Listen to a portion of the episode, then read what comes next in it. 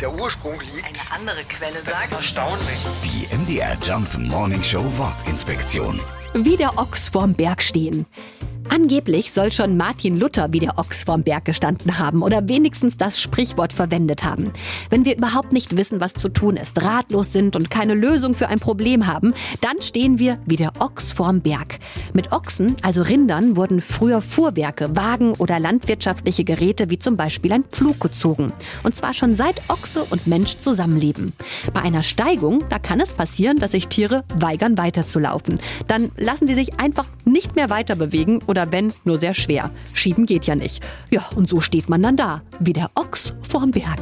Die MDR Jump Wortinspektion. Jeden Morgen in der MDR Job Morning Show mit Sarah von Neuburg und Lars Christian Kade. Und jederzeit in der ARD Audiothek.